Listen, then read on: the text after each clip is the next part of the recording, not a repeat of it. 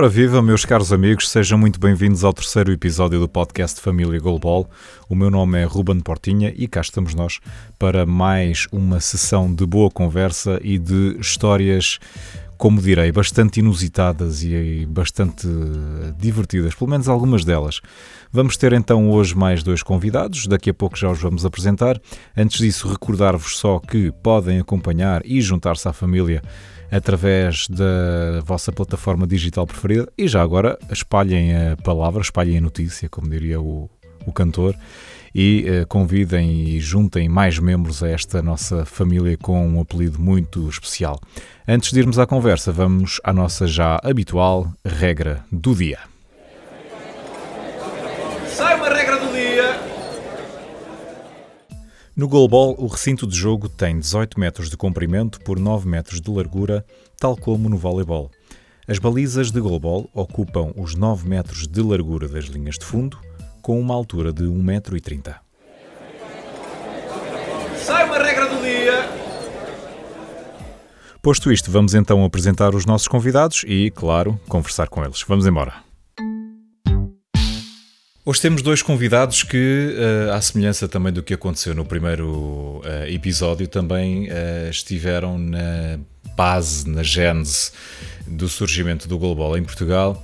E falo-vos do José Santos e do Mário Moura, eles que hoje em dia, que hoje em dia e que, enfim, ao longo dos anos têm desenvolvido a sua carreira enquanto professores de educação física e que coincidiram no trabalho desportivo eh, na ACAP, na Associação dos Cegos e Amblípos de Portugal, sendo que uh, o Zé Santos ainda é do tempo da Associação Luís Branco, para quem não sabe, foi uma das precursoras, uh, ou uma, podemos dizer, a mãe, eventualmente, daquilo que depois se veio tornar a ACAP. Zé, Mário, muito obrigado aos dois por estarem aqui. Obrigado nós pelo convite. Obrigado. Eu sei que, que foi aí um bocadinho uh, difícil ir ao baú das histórias e encontrar aqui uh, algumas, algumas uh, engraçadas e, e, caricatas para, para, nos contar. Mas antes de irmos às histórias, e até porque a meio da conversa pode, pode surgir mais alguma, eu queria que, que nos contassem, e se calhar, se calhar começo aqui pelo Zé, uma vez que. Uh, a, a, ligação aqui à, à área do, do, desporto para, para pessoas com deficiência visual começou Uh, em 1988, não foi, Zé? Sim, sim, 1988, na Como é Associação é que, de Cegos de Braga. Como é que isto tudo nasceu? As coisas acontecem às vezes por acaso uh, e é fantástico porque uh, se não a minha vida poderia ter sido completamente diferente do que foi, mas eu costumo contar uma história porque isto acaba por não ser um acaso. havia uma revista que se chama Spiridon, que eu julgo que ainda existe, do professor Mário Machado, que é uma revista de corrida. E essa revista tinha um, um artigo, é uma revista internacional, tem uma edição portuguesa, tinha um artigo um, lá no meio, uma vez, sobre um, um cego que corria com um cão. Eu achei aquilo fascinante. Isto foi para aí, eu li isto para aí talvez em 1980, assim uma coisa. Eu achei aquilo fascinante. Aquela revista tinha coisas assim singulares, mas era sobre pessoas que corriam. Uh, tinha uma história de um fulano que fazia maratonas uh, dentro do barco, ele era embarcadiço e treinava dentro, fazia 20 km a correr dentro do barco. Uau. Ele era militar, já não sei se era militar, se era civil, mas ele andava num barco vários meses e como treinava, tinha que treinar sempre, treinava todos os dias e treinava dentro do barco coisas fantásticas. E então, um, havia lá um artigo sobre um fulano uh, cego que corria com um cão, treinava e por aí fora. Eu achei aquilo fascinante. Entretanto, mais tarde, já não sei, julgo que foi no início de 88, há um amigo meu que, que eu vejo correr com um cego num estádio universitário. E eu lem uh, tinha-me lembrado das duas coisas e eu, eu, eu lembro-me bem do nome dele, era Barraquela, e eu fui falar com ele, epá, estás a correr com um cego? Eu percebi que era um cego. Uh, fui falar com ele, ah, epá, eles estão a precisar, e eu na altura estava a tirar o curso de Educação Física, eles estão a precisar de, de alguém para coordenar o, na, o desporto e na, na altura a Associação Cegos Luís Brado. Um, Epá, eu fui coordenar o desporto. Eu estava lá, no terceiro ano, assim, uma coisa, no segundo, eu não sabia coordenar nada. Mas aquilo funcionava. E então eu lá fui a uma reunião com o Dr. Francisco Alves. Epá, e ele ah, quer ser o nosso coordenador, e coita, coordenador do desporto. Epá, mas eu não sei coordenar nada, nunca coordenei nada. E, e gosto muito de desporto, a fazer curso de educação física. E fiquei logo ali a coordenar o atletismo. Coordenador nacional, de, coordenador na altura da, da Luís Brado, atletismo. Havia muitos atletas, muito, muitos não eram bem atletas, eram candidatos a atletas. Portanto, eles ainda não eram bem atletas.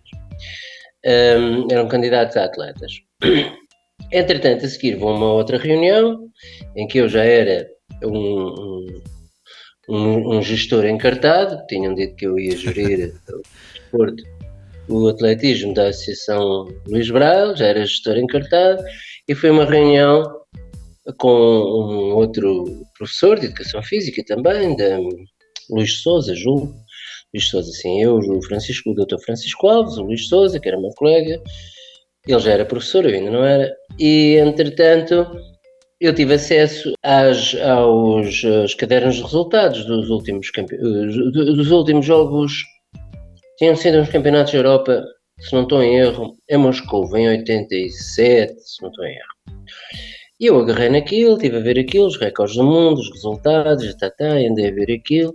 E eu já tinha algum contato com os atletas e eu disse assim: ah, se eles treinarem bem, se, se, se, epá, se dedicarem, eu não acho que seja uma coisa disparatada dizer que daqui a alguns anos podemos ter atletas de nível internacional. Epá, e aquilo que eu li assim um bocado como uma bomba, nível internacional, mas nós não, eu acho que não é, não é descabido dizer isso. Um, pronto, e tudo começou assim, com, com eu disse, eu lembro-me perfeitamente ter dito isto, lembro-me do meu colega da natação é, ter dito, ah, mas isso na natação não é assim, não vai ser possível, porque o nível é muito alto e tal, mas eu disse, pá, eu não digo que o nível seja alto ou seja baixo, eu não me estou a referir a isso. Eu estou a dizer que mais cedo ou mais tarde nós podemos ter atletas a este nível. Um, entretanto, havia um grupo muito grande de pessoas que iam lá só para um bocadinho e havia outras atletas, pessoas que gostavam de. se notava nitidamente que queriam competir.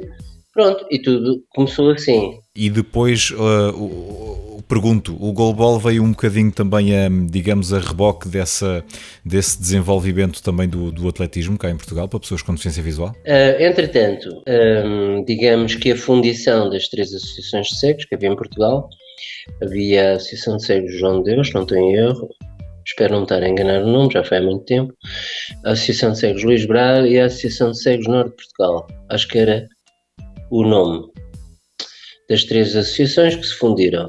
Eh, começou a haver assim uma, uma estratégia, digamos, a nível nacional e nós, entretanto, estávamos a começar com aquelas uh, modalidades que nós achávamos e que tínhamos ali um, uma, digamos, tínhamos aquele, aquele guarda-chuva da ONCE, porque o Dr. Francisco Alves já bastante bem com a ONCE na altura, com os diretores da ONCE, e, e portanto eles iam-nos aconselhando o que é que nós podíamos fazer, o que é que havia, e então, uh, o que é que. Quais eram os desportos na altura que se praticavam mais? E não há de ser muito diferente neste momento.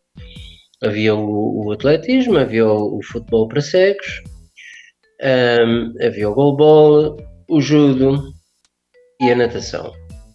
E nós fomos, tentámos de certa maneira apostar nesses, nesses desportos. Apostámos na natação, apostámos Uh, tentámos arranjar ali depois mais tarde protocolos para o judo, para tentarmos trabalharmos com judo. Uh, o, o futebol para cegos também foi uma modalidade que tinha imensa popularidade na altura, tinha imensa popularidade, havia muita gente a praticar aquilo, a praticar o desporto. Uh, e depois havia para nós uma coisa enigmática que era um desporto que tinha sido pensado para pessoas cegas, mas como não era, pratica, nunca tinha sido praticado em Portugal. O goalball nunca tinha sido praticado em Portugal e era um desporto que tinha sido pensado para cegos e nós não fazíamos, uh, por uma, líamos as regras e tal, mas não sabíamos aquilo, não tínhamos vídeos, na altura não havia internet como existe agora, não havia YouTube onde nós pudéssemos explicar e ver logo um jogo, como fazemos agora. E então aquilo era tudo muito misterioso para nós. Nós não sabíamos muito bem o que, é que era o goalball e não sabíamos muito bem como, como poderíamos uh, abordar, uh, aprender o goalball, porque nós estávamos de facto interessados em, em avançar com o goalball. Entretanto, isto vai acontecendo e, e, e aparece a Associação uh, de Cegos em Livros de Portugal, a ACAP, por, por fundição ou, ou de, dessas três associações. E o, o, felizmente e de uma forma muito inteligente a ACAP consegue que no Porto apareça um professor que foi uma pessoa fantástica na altura, que teve um trabalho fantástico e aparece um, a coordenar o desporto a nível uh, da região norte de Portugal, que é o Mário Moura, que está aqui. Mário. Estou a ver as palavras do Zé. É, é, é muito engraçada o início das coisas, o nascimento. É, e realmente, pronto, assim, eu surgi na CAP também praticamente quase de paraquedas. Acabei o curso e como estagiário contatei aqui a CAP Norte para fazer uma ação de sensibilização no dia da Bengala Branca, que se comemorava, já não me recordo do dia. 15 de outubro. 15 de outubro. E eu, como estagiário, fiz uh, essa comemoração, pronto, alusiva ao dia na, na, minha escola. E foi aí que, que contatei e conheci a Alice Carvalho, o Rui Silva, que eram dirigentes aqui da, da delegação. No final do curso, por coincidência, tenho um colega meu que vem ter comigo a dizer que na CAP estavam a precisar de um técnico e se eu não, está, não estaria interessado. Pronto, fui lá e mal Alice e o Rui Silva me viram, pronto, já não foi preciso dizer mais nada e acabei por ficar. e pronto, e nos primeiros tempos, como diretor, uh, coordenador regional uh, e técnico de futsal, ciclismo, natação, no fundo éramos homens para, para, para, todos os ofícios. Certamente que o Zé também passou por isso, né? passar por várias modalidades, porque tínhamos pouca gente a trabalhar, a trabalhar connosco. E recordo perfeitamente do, do início do Goalball, dos conselhos que o Zé me deu, o Zé, o Santinha, que eram, no fundo, são os pais de, disto tudo, né? desta modalidade, e, e do primeiro curso de arte que se realizou e onde tudo teve início. E que conselhos eram esses, Mário? Assim, é, um grande conselho que o José me deu foi limita-te a ser técnico e deixa a parte política da associação. Mas é que já tinha uma experiência disso. larga, lá saberia o que estava sim, a dizer. Sim, é? sim. Mas é, é, é, um conhecedor do, do meio, não, não há dúvida. E pronto, e, e, foi através do exemplo e da motivação que ele entregava às coisas que eu acabei também por ir ver e tentar seguir, seguir o exemplo.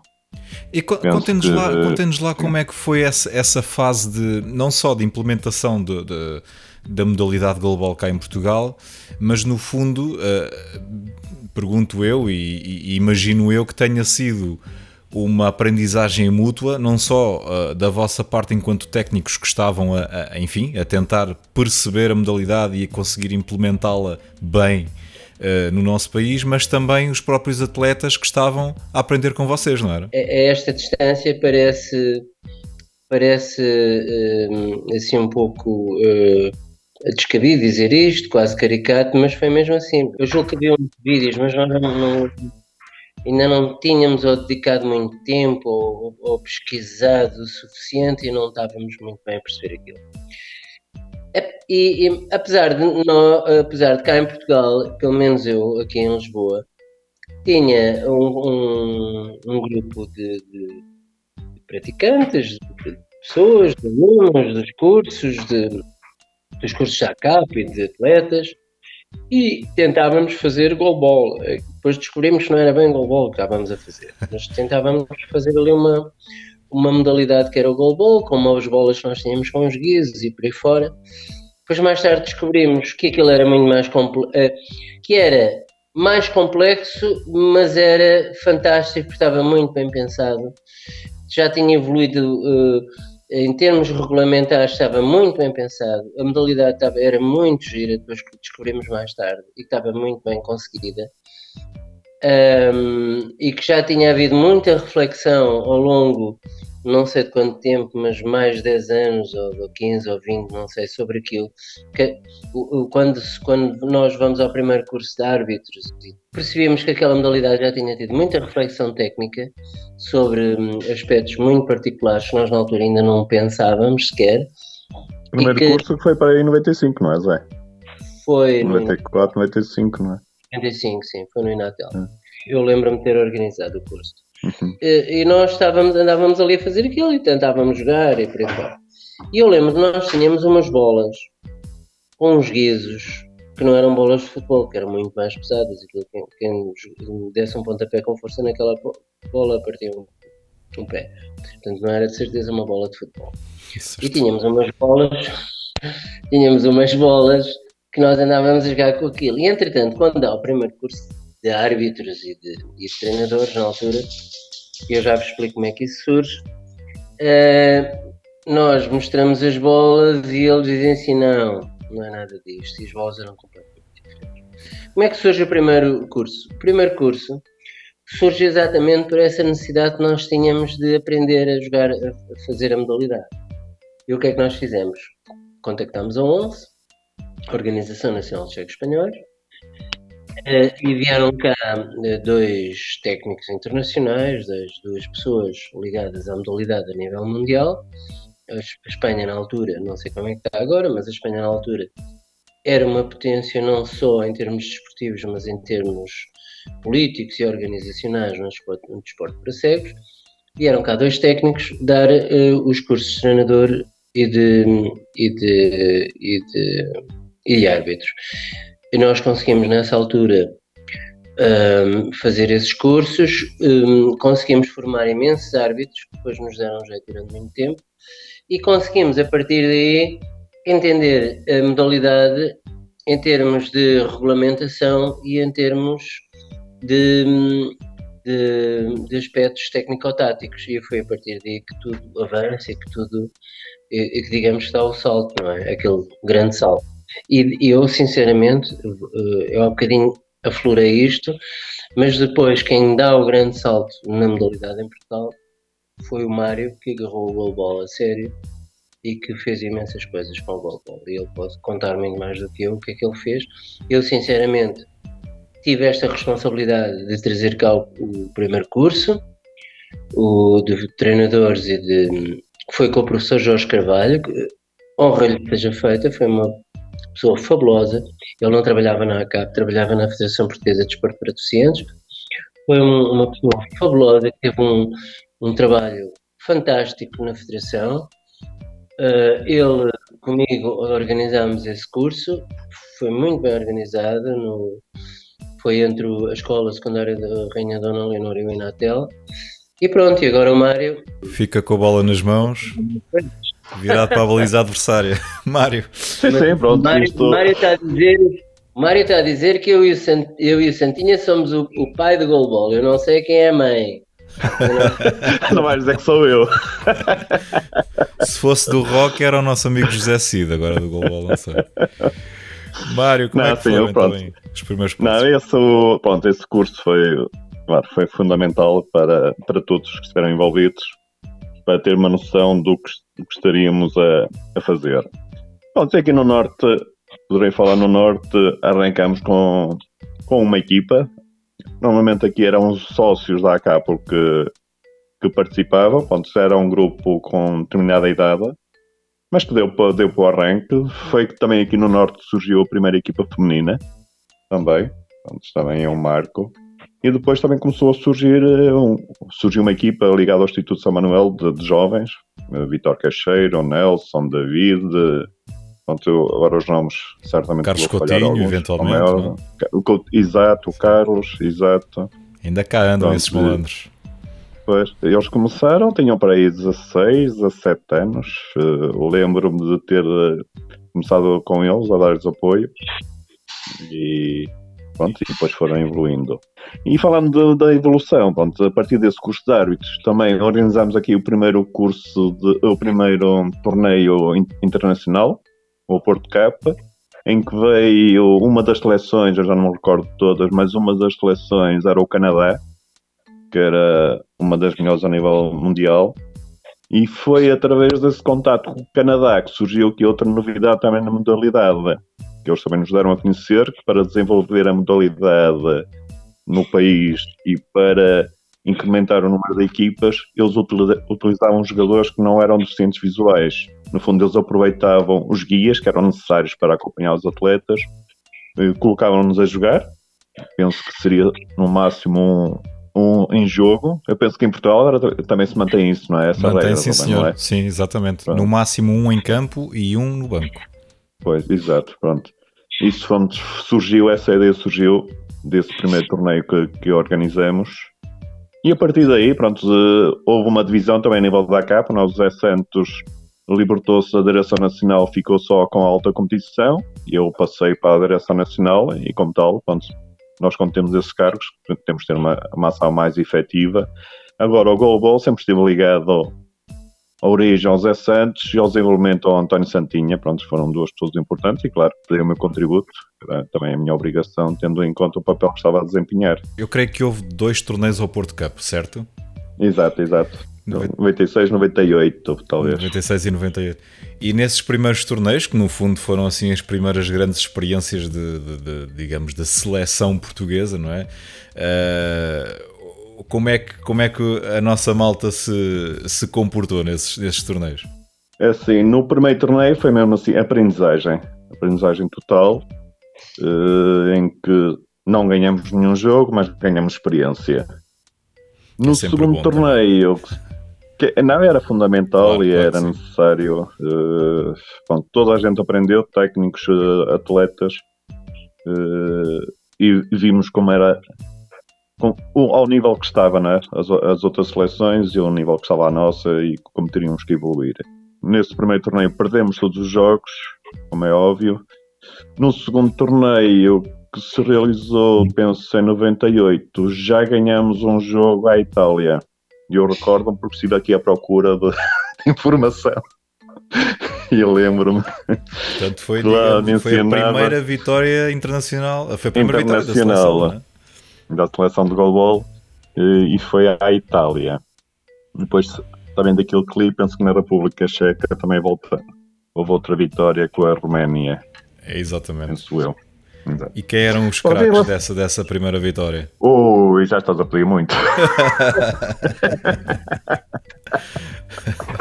Olha, desse, desse segundo torneio, que- a coisa que me lembro, já que temos em histórias estranhas, é que pronto, eh, isto foi um torneio que foi realizado na- no pavilhão da Faculdade de Desporto de Educação Física, aqui no Porto.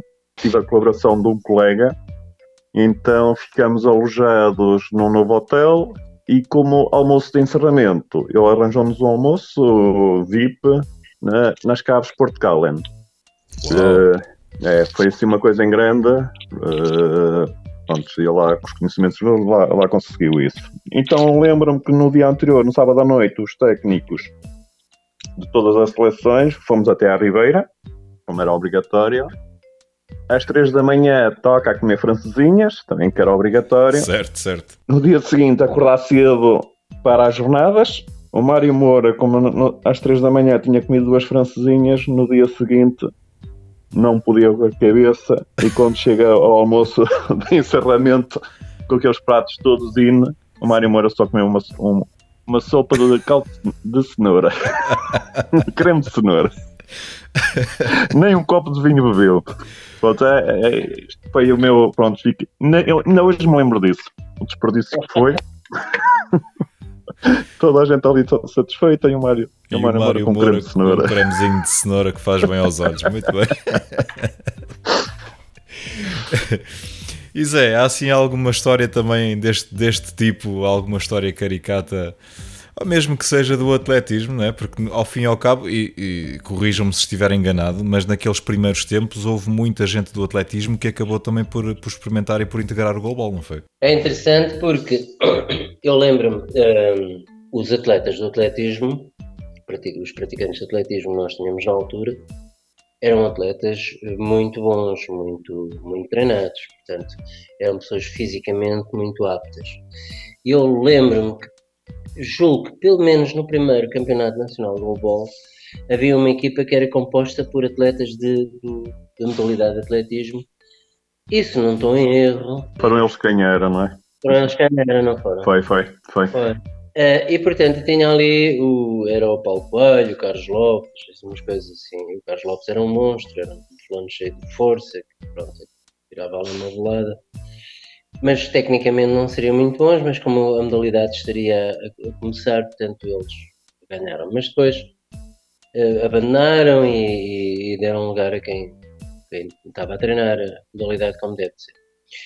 Mas eu no atletismo tenho imensas histórias uh, fantásticas, coisas. Uh, pá, coisas. Uh, algumas que eu já não. Eu, eu, eu já nem sei contar, porque. Epá, eu, já nem, eu acho que já nem tenho jeito para as contar. Eu, por exemplo, uma vez. Eu lembro a primeira vez fomos a um campeonato do mundo em 1990. estávamos na Holanda e e como não havia assim muitos guias, eh, nós usávamos muito o, a voz para chamar e para, para, treinar, portanto éramos uns aventureiros, sinceramente. E então um, estávamos uma vez lá num relevado e estava o Paulo Coelho e o Carlos Lopes estavam a fazer umas acelerações, eles iam lá para o fundo, a andar, lá pelo meio da relva, e eu depois chamava-os e eles vinham na direção da minha voz. Epá, e há uma, uma altura, eles, eles estivessem aqui, eles, eu acho que os dois sobreviveram, felizmente. Iriam... e então, epá, vinham, eu estava a chamar um e o outro estava a regressar ao sítio de partida. Eu tinha acabado de chamar um e eles vinham, vinham a correr e o outro ia andar no sentido contrário. Eles vêm a correr. Ah, e há um que vem a correr, eu não sei qual deles era. Eu acho que era o Paulo Coelho que vinha a correr. Vem a correr vum, vum, vum, vum, mas rápido, imensos gajos corriam, pá, eram. E o outro ia andar para o outro lado. Então não é que eles batem um no outro e batem com a cabeça um no outro e caíram os dois para trás. Caíram os dois para trás. Uau. Para o chão. E eu fiquei assustadíssimo com aquilo. Epá, isto foi uma grande velocidade. Isto ainda aconteceu aqui qualquer coisa. Felizmente não aconteceu nada, sobreviveram.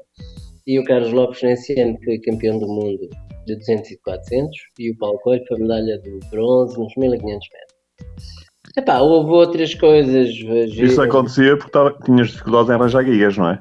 Para sim, trabalhar. Sim. Pois, não, foi mesmo no início, isto foi no, foi no terceiro ano na ACAP. Há coisas que nunca mudam, Zé. Pois, eu acredito. Mas o que eu estava a dizer, hum, epá, há, há histórias, histórias fantásticas de, Epá, eu lembro-me, por exemplo, há coisas, isto, se calhar são histórias para os cegos é, é capaz de não ter muita, muito sentido, mas para as pessoas que veem isto faz impressão. Eu lembro-me uma vez de estarmos a sair do autocarro e o, Paulo, e, e o Paulo Coelho sair, e o Paulo Coelho era cego total. Atenção, ele, era, ele não via mesmo nada, absoluto, nem sombras. E ele sai do autocarro epá, e ele passa entre dois carros sem tocar nem num carro nem no outro. E eu digo-lhe assim: uh, como é que tu passaste no meio dos dois carros? Ele, eu não sei, eu percebi que estava qualquer coisa do meu lado, tanto de um lado como do outro. Eu passei no meio. Pá, foi fantástico, coisas, coisas que aconteciam que eram fantásticas e que e eu sempre tive uma grande admiração por estas pessoas, por tudo o que fazem, que é, lembro-me, por exemplo, do Paulo Coelho, ir para o treino e ele eu já sabia o caminho tão bem que ele vinha com a bengala no ar, ele nem metia a bengala no chão, ele vinha com a bengala no ar só a ver se não, pá, se não batia numa pessoa, se não vinha uma pessoa à frente dele, ele não tocava com a bengala no chão, o gajo vinha com a bengala no ar, só aquilo como se fosse uma espada a tirar as pessoas da frente. Pá, desviem-se que eu, e eu, como é que este gajo sabe o caminho? Ele não via nada, ele não via nada. É pá, lembro-me de uma vez, isto, isto é muito complexo eu estar-vos a contar isto, porque a história é muito rebuscada. Eu lembro-me de 1991, estávamos num campeonato da Europa, e então íamos, íamos em prova e estavam dois atletas portugueses na final. Eram o Carlos Lopes e o Paulo Coelho. E eu era treinador dos dois, mas era guia do Paulo Coelho. Eu era guia do Paulo Coelho, mas era treinador do Paulo Coelho e do Carlos Lopes. e o Carlos Lopes, na altura, julgo que era o, o, Arthur Martins, o guia dele. E então íamos em prova, epá, íamos tal, uh, as coisas iam ali tudo, tudo a, a correr, epá, e claro, nós éramos favoritos a medalhas, tanto o, o Paulo Coelho como o Carlos Lopes. E aquilo desenrola-se e há uma altura que na parte final o Carlos Lopes um, avança e consegue ganhar a prova. Epá, e eu vinha com o Paulo Coelho e julgo, ficámos em terceiro lugar. O Paulo Coelho ficou em terceiro e eu fiquei com ele em terceiro lugar. E quando cortámos a meta, eu disse isto: ganhámos. Mas não me estava a referir, estava-me a referir ao, ao... ao Carlos. Eu disse assim: ganhámos. não, ficámos em terceiro.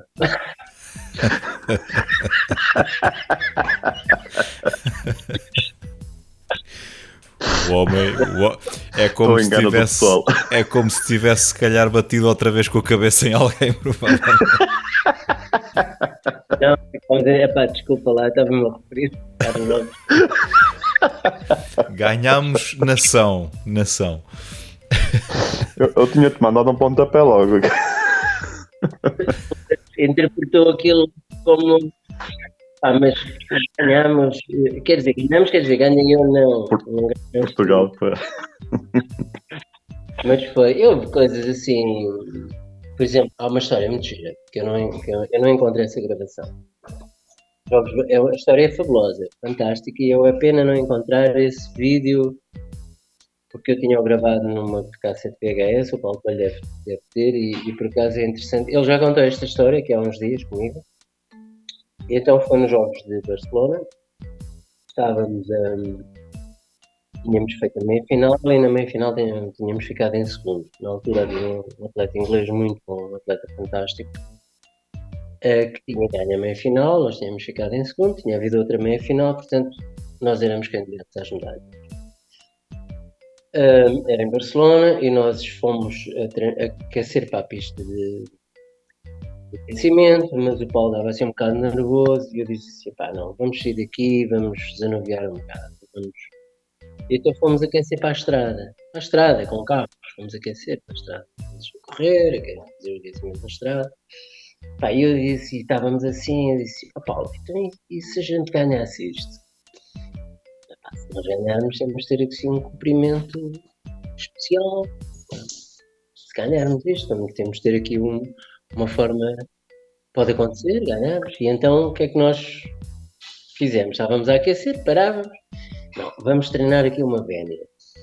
E treinávamos uma vénia, que era, ah, era assim, um, dois, três, fizemos a vénia. Ah, mas aquilo. Pronto, e lá estávamos, fomos, fizemos o aquecimento, fomos para. Eh, saímos dali, fomos para a câmara de chamada. Eu lembro-me na altura que o estádio estava cheio de gente. Foi uma, foi uma altura, uma, uma coisa fantástica, porque eu estava na câmara de chamada, que era lá por baixo, num túnel, e eu lembro-me de haver uma altura que eu vim à boca do estádio, cá dentro, quando se entra à pista, epá, estava um barulho tão grande que eu não suportei e voltei novamente para a câmara de chamada. Eu voltei para a perder e disse, não, isto assustou-me, atenção, esse estádio. Mas entretanto lá entramos para, para a pista, fizemos a prova, 1500 metros, uh, e ganhamos. Ganhamos com uma limpeza fabulosa. Foi uma prova muito bem feita taticamente. Mas dessa vez bem. foi mesmo o Paulo Coelho que ganhou, não foi? Foi mesmo. uh, foi a primeira medalha de ouro de um atleta cego nos Jogos Paralímpicos. Foi em 1992, 1500 metros. O Paulo é... Coelho ainda perguntou: tens a certeza? Fui eu! A prova é decidida nos 100 metros. A prova é decidida nos últimos 100 metros. E eu, quando faltam 80 metros para cortar a meta, tinha tanta certeza que tínhamos ganho, levantei o braço.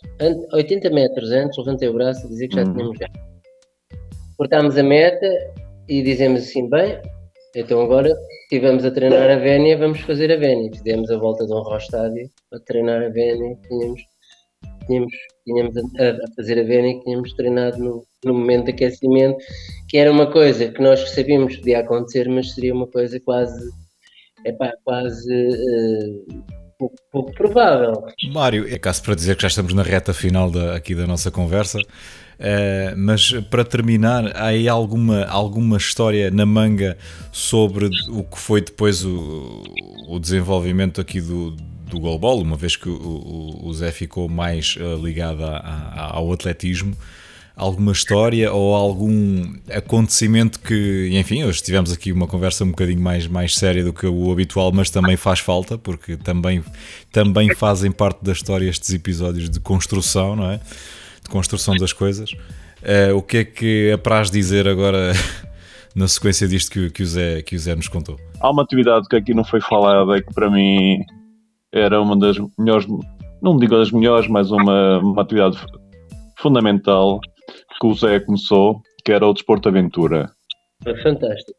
Uh, pronto, houve por questões, a, a capa acabou por de, deixar cair, mas eram atividades que nós, durante um fim de semana, experimentávamos atividades novas, atividades radicais. E o que me fica na memória era o convívio. Eu adorava, por exemplo, levar um, um, um, atleta aqui do Porto, que era o José Oliveira, que levava a sua guitarra. Então fazíamos serões e pronto, e isso ficou-me sempre na mente. E uma delas foi quando fomos a um torneio de futsal. Uh, no caso não era futsal, era futebol mesmo. Uh, a São Remo. Uma noite saímos, a equipa portuguesa saiu, com o Jorge Oliveira à frente a tocar a, guitarra, e quando dámos por nós, vinham quatro ou cinco equipas já atrás de nós, toda a gente a cantar. Isto ficou-me retido na memória são estes momentos de convívio que também é, é fundamental para, para quem pratica desporto. Claro. E depois tivemos o senão, que foi a viagem de regresso, apanhar nos poços de ar, as máscaras de oxigênio caírem. Opa. Toda a gente, os nossos atletas a pegarem nos coletes salta-vidas. Pronto, foi uma viagem de pânico. Viagem atribulada é essa. Foi, foi terrível porque houve dois, dois poços de ar mas houve um que durante muitos metros o avião caiu, tudo a pitar, máscaras caídas, pronto, ficámos todos em pânico. Pronto, a compensação foi depois os whiskies e, e a companhia limitada que tivemos de oferta. Há uma história curiosa que também é, é, envolve uma viagem, mas neste caso era uma viagem terrestre uh, rodoviária, que está no, no, no, segundo episódio da Família Global. Quem tiver curiosidade, vá lá espreitar, porque é uma história também muito boa. Um, ehm, eu quero, eu quero vos agradecer muito sinceramente por, por terem estado aqui uh, a partilhar connosco estas histórias, também não só do Global, mas em tudo o que andou por ali à volta e, e uh, dizemos mais uma vez que o Global também nasce no contexto de, de de, num contexto de, de, criação, não só desportiva, mas também de tudo o que tem a ver com a realidade das pessoas eh, com deficiência visual em Portugal. Uh, por isso, mais uma vez, muito, muito obrigado e quero-vos uh, perguntar agora para fecho de conversa e peço-vos uma resposta uh, o mais sintética possível a cada um de vocês na vossa perspectiva de técnicos, na vossa perspectiva também de pessoas uh, sem deficiência visual uh, e que trabalharam com, com estas populações, uh, de pessoas cegas ou com baixa, ou com baixa visão, se e em que medida é que a prática desportiva, seja em que modalidade for, contribui para um ganho de qualidade de vida destas pessoas depois no seu dia a dia? Mário. É, para mim é fundamental em termos de, de autoestima, de confiança, de autonomia, do convívio, da relação com o outro. Acho que só traz benefícios a prática de qualquer atividade esportiva, seja competitiva, seja lúdica. Eh, as pessoas têm que se mexer, têm que conhecer e tentar superar os seus limites e através do esporte eu penso que isso será conseguido. Para mim foi uma lição, foi uma escola para, para a vida. Aprendi muito a trabalhar com com cegos e ambliopes. Ainda hoje, no, no, meu dia a dia como professor, utilizo muitos exemplos daquilo que, que vi e que aprendi. E, e, a questão da superação, do que o Zé disse, acreditar na, na, nas capacidades e, acima de tudo, não basta só acreditar, tem que se trabalhar pois, para, para as concretizar. E isto é fundamental. Foi uma, para mim foi uma lição de vida ter trabalhado esses anos todos na CAP, tanto com os atletas como com os técnicos que, que fui encontrando. E na perspectiva do Zé? Eu agarrava naquilo que o Mário disse, mas eh, talvez não tenha uma visão tão. Eu não digo que ele esteja errado, ele está, está corretíssimo, mas eu às vezes sou uma pessoa desencantada em relação a isto. E o que acontece é que, em termos biológicos, em termos psicológicos, o ser humano nasceu para fazer exercício, para se mexer, que sem exercício o ser humano não existe, não, não existe, morre. Sem se mexer, o ser humano morre, biologicamente e psicologicamente. Uh, mas há aqui uma questão que é muito importante, e é o que eu vejo às vezes, e, e foi um, um, pouco o que eu vi na, o que se passa na ACAP, é que as pessoas também não têm que lutar uh, de, de, para se mexer, porque às vezes para uma pessoa para certas, não estou só a falar dos cegos, estou a falar de outras, outras pessoas e de, de outros contextos. Realizar o exercício nem sempre é fácil. Nem sempre é fácil. E, e, é natural que uma pessoa que às vezes tente, até gostava de fazer exercício, gostava de, de, de, de treinar, gostava de ser um grande atleta, as coisas não são fáceis. E, e, e essa luta é uma luta muito difícil e às vezes as pessoas desistem. De qualquer forma, a minha mensagem também vai num sentido, que é a de que nós às vezes imaginamos que o, exercício é só o desporto, mas o exercício não é só desporto. O exercício pode ser uma coisa muito tão fácil como andar, como dar passeios, como por aí fora. E portanto, o exercício é uma coisa fundamental para as, para as pessoas viverem, para as pessoas terem sua, as suas vidas felizes. Eh, é claro que eu sei, e voltava talvez voltando um bocadinho atrás, quando a nossa sociedade diz que o desporto é um direito para todos, o acesso ao desporto não é assim tão fácil. E precisa de mais, eh, não só de melhores leis, mas de mais envolvimento financeiro eh, para se criarem essas condições e não são fáceis. E aí tenho que reconhecer que quando as pessoas queixam, muitas vezes têm direito em se queixar e têm direito eh, porque a vida não é fácil. Muito bem, e é com esta reflexão e esta mensagem que terminamos aqui a, a nossa conversa. Uh, José Santos, Mário Moura, muito obrigado mais uma vez por terem vindo. Quanto a nós, já sabem, estamos sempre aqui. Juntem-se a esta família que tem de facto um apelido muito especial. Família Golbol. Um abraço.